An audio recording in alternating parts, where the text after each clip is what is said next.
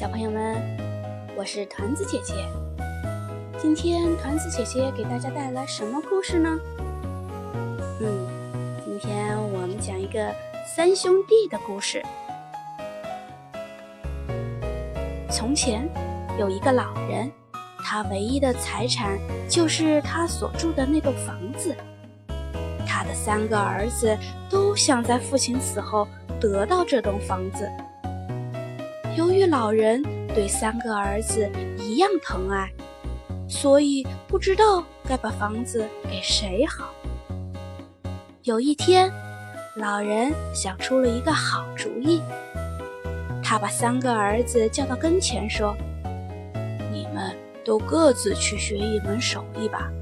待学成归来，谁的本事最高，房子就归谁。”儿子们。都表示赞同。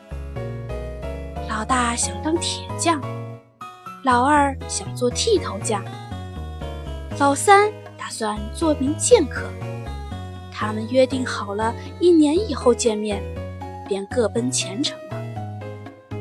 不久，他们各自找到了技艺高超的师傅，都学到了上乘的技艺。一年以后。三兄弟按时回到了父亲身边，不过他们一直没有找到最好的机会来展示自己各自的本领。三个人都为这件事而苦恼。有一天，父子四人正坐在田野中聊天忽然有一只兔子越过田野，朝他们跑过来。哈哈！现在是我大显身手的时候了！老二大喊着。老二的理发技术很不错，连皇亲国戚都请他修剪须发。只见他拿出脸盆和肥皂，搅了一盆肥皂水。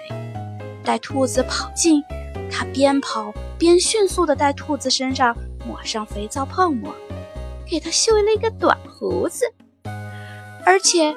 一点儿也没有把兔子弄疼，哼！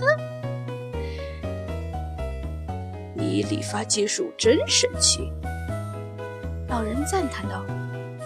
如果你兄弟的本领不及你，那么这房子就归你了。不一会儿，一个贵族乘着马车疾驰而来，只见老大几步就追上了马车。拿出四块马蹄铁，瞬间就给这匹飞驰的马换了四个崭新的马蹄铁。天啊，你做的和你兄弟一样出色！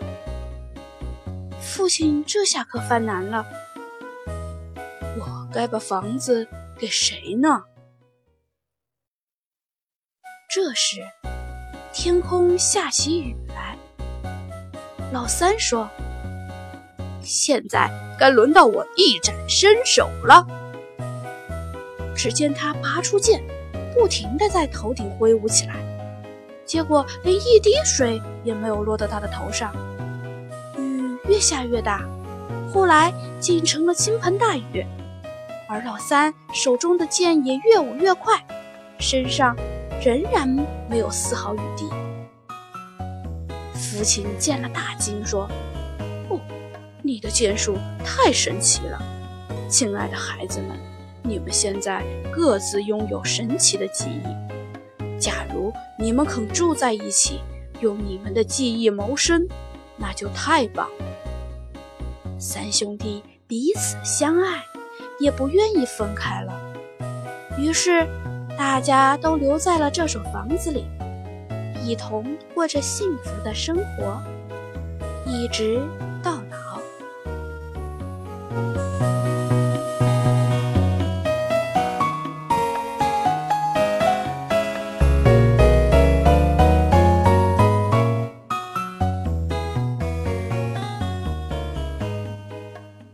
好了，小朋友们，今天的故事就讲到这里。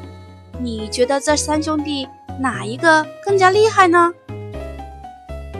好了，明天见。